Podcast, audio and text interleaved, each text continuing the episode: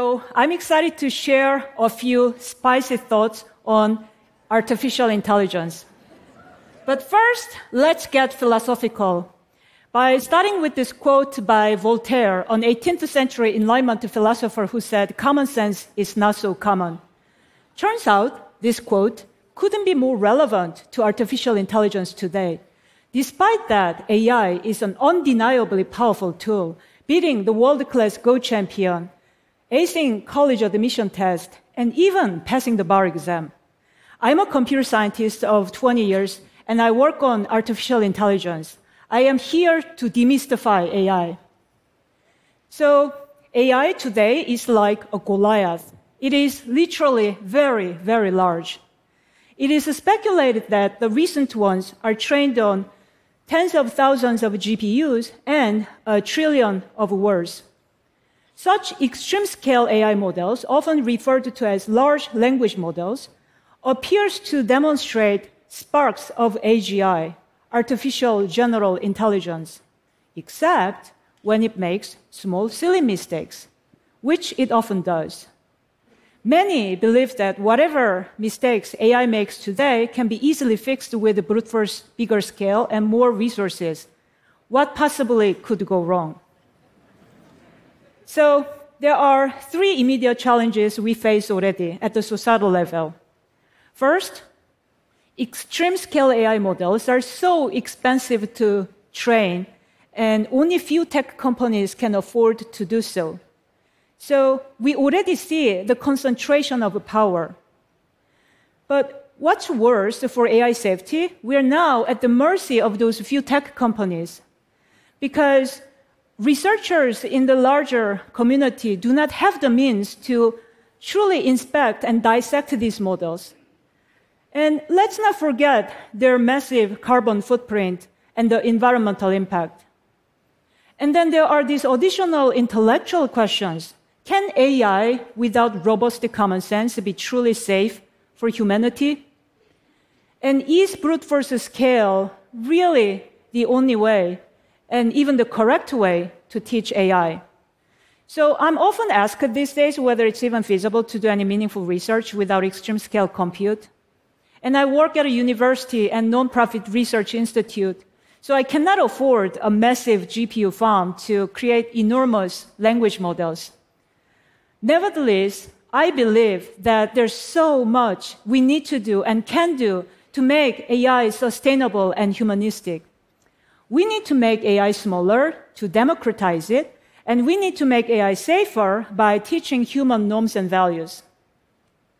Perhaps we can draw an analogy from David and Goliath.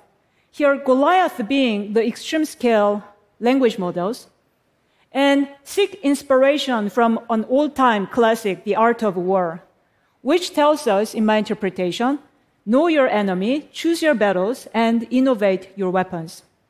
Let's start with the first, know your enemy, which means we need to evaluate AI with scrutiny AI is passing the bar exam.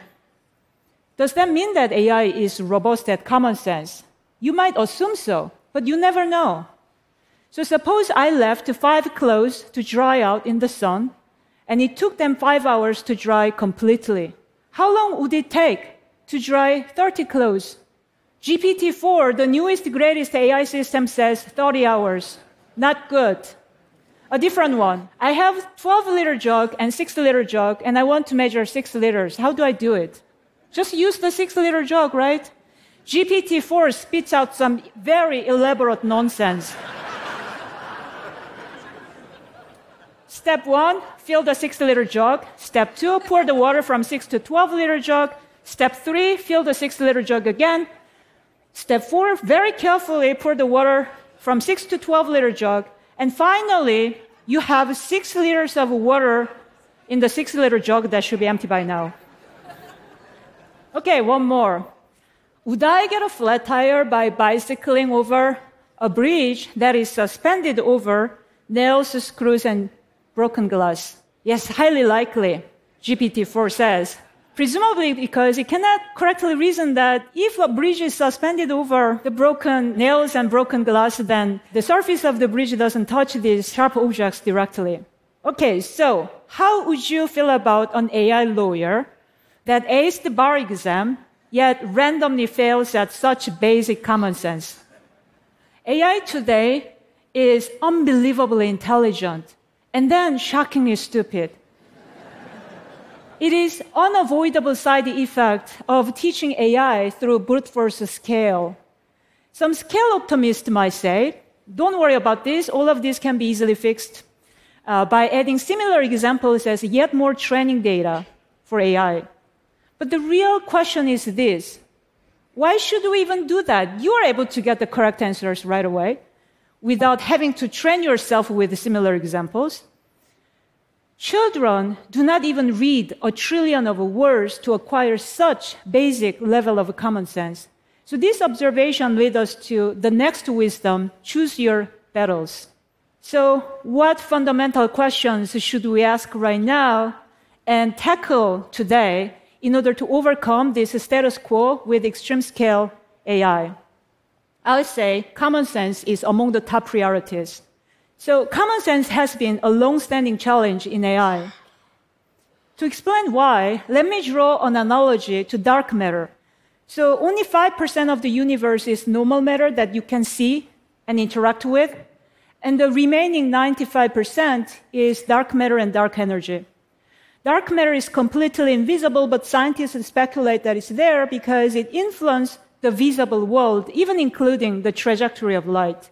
So for language, the normal matter is the visible text, and the dark matter is the unspoken rules about how the world works, including naive physics and folk psychology, which influence the way people use and interpret language. So, why is this common sense even important? Well, in a famous thought experiment proposed by Nick Bostrom, AI was asked to produce and maximize the paper clips. And that AI decided to kill humans to utilize them as additional resources to turn you into paperclips. Because AI didn't have the basic human understanding about human values. Now, writing a better objective in equation that explicitly states do not kill humans will not work either because AI might go ahead and kill all the trees, thinking that's a perfectly okay thing to do. And in fact, there are endless other things that AI obviously shouldn't do while maximizing paperclips, including don't spread fake news, don't steal, don't lie, which are all part of our common sense understanding about how the world works. However, the AI field for decades has considered common sense as a nearly impossible challenge. So much so that when my students and colleagues and I started working on it several years ago, we were very much discouraged. We've been told that it's a research topic of 70s and 80s. Shouldn't work on it because it will never work. In fact, don't even say the word to be taken seriously. Now, fast forward this year, I'm hearing, don't work on it because ChatGPT has almost solved it. And just to scale things up and magic will arise and nothing else matters. So my position is that giving true common sense, human-like, robust common sense to AI is still moonshot.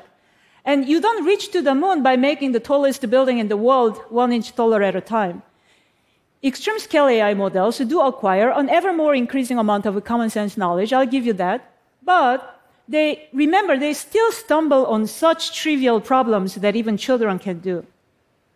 So AI today is awfully inefficient. And what if there's an alternative path, a path yet to be found, a path that can build on the advancements of deep neural networks, but without going so extreme with the scale? So this leads us to our final wisdom innovate your weapons. In the modern day AI context, that means innovate your data and algorithms.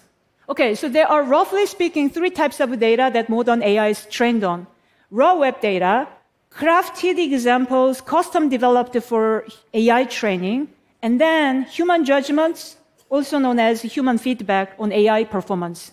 If the AI is only trained on the first type, raw web data, which is freely available, uh, it's not good because this data is loaded with racism and sexism and misinformation. So no matter how much of it you use, garbage in and garbage out. So the newest, greatest AI systems are now powered with the second and third types of data that are crafted and judged by human workers. It's analogous to writing specialized textbooks for AI to study from, and then hiring human tutors to give constant feedback to AI. These are proprietary data by and large, speculated to cost tens of millions of dollars. We don't know what's in this, but it should be open and publicly available so that we can inspect and ensure to support diverse norms and values. So for this reason, my teams at UW and AI2 have been working on common sense knowledge graphs as well as moral norm repositories to teach AI basic common sense norms and morals. Our data is fully open so that anybody can inspect the content and make corrections as needed because transparency is the key for such an important research topic. Now let's think about learning algorithms. No matter how amazing large language models are, by design, they may not be the best suited to serve as reliable knowledge models. And these language models do acquire a vast amount of knowledge, but they do so as a byproduct as opposed to direct learning objective, resulting in unwanted side effects such as hallucinated effects and lack of common sense. Now, in contrast, human learning is never about predicting which word comes next, but it's really about making sense of the world and learning how the world works. Maybe AI should be taught that way as well. So, as a quest toward more direct common sense knowledge acquisition, my team has been investigating potential new algorithms, including symbolic knowledge distillation that can take very large language model as shown here that I couldn't fit into the screen because it's too large and crunch that down to much smaller common sense models using deep neural networks. And in doing so, we also generate algorithmically human inspectable symbolic common sense knowledge representation so that people can inspect and make corrections and even use it to train other neural common sense models.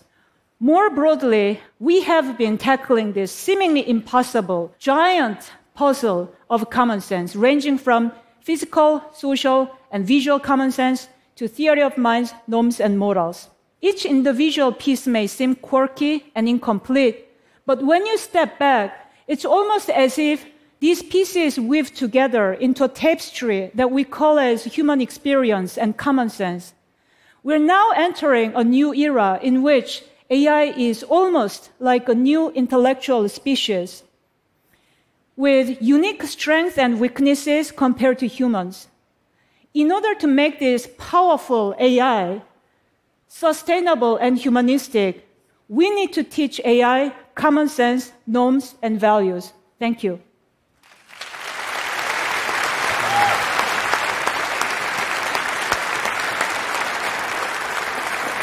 Look at that. Yejin, please, please stay one, one sec. Um, this, is, this is so interesting, this, this idea of, of common sense. We obviously all really want this from whatever's coming. Um, but help me understand. Like the, so we've had this model of a child learning.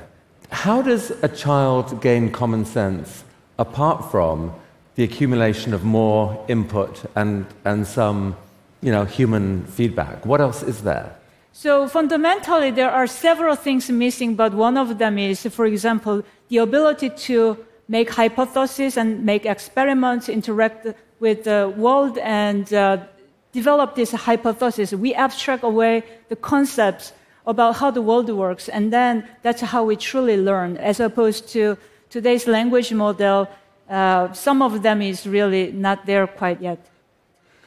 You used the analogy that we can't get to the moon by extending a building a foot at a time.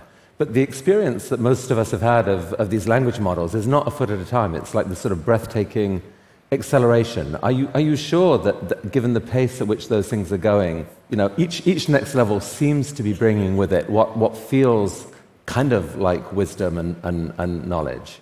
I totally agree that it's remarkable how much this scaling things up really enhances the performance across the board. So there's a real learning happening due to the scale of the compute and data. However, there's a quality of learning that is still not quite there. And the thing is, we don't yet know whether we can fully get there or not just by scaling things up.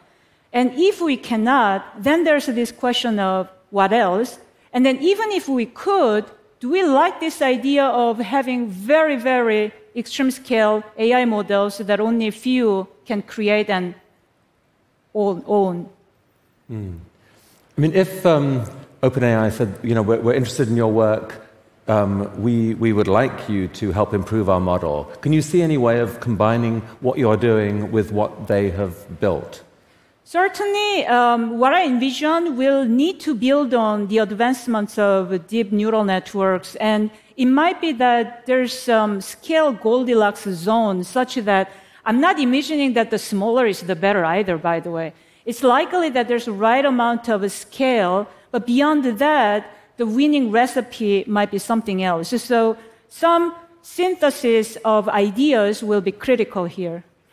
Yejin Choi, thank you so much for your talk. Thank you.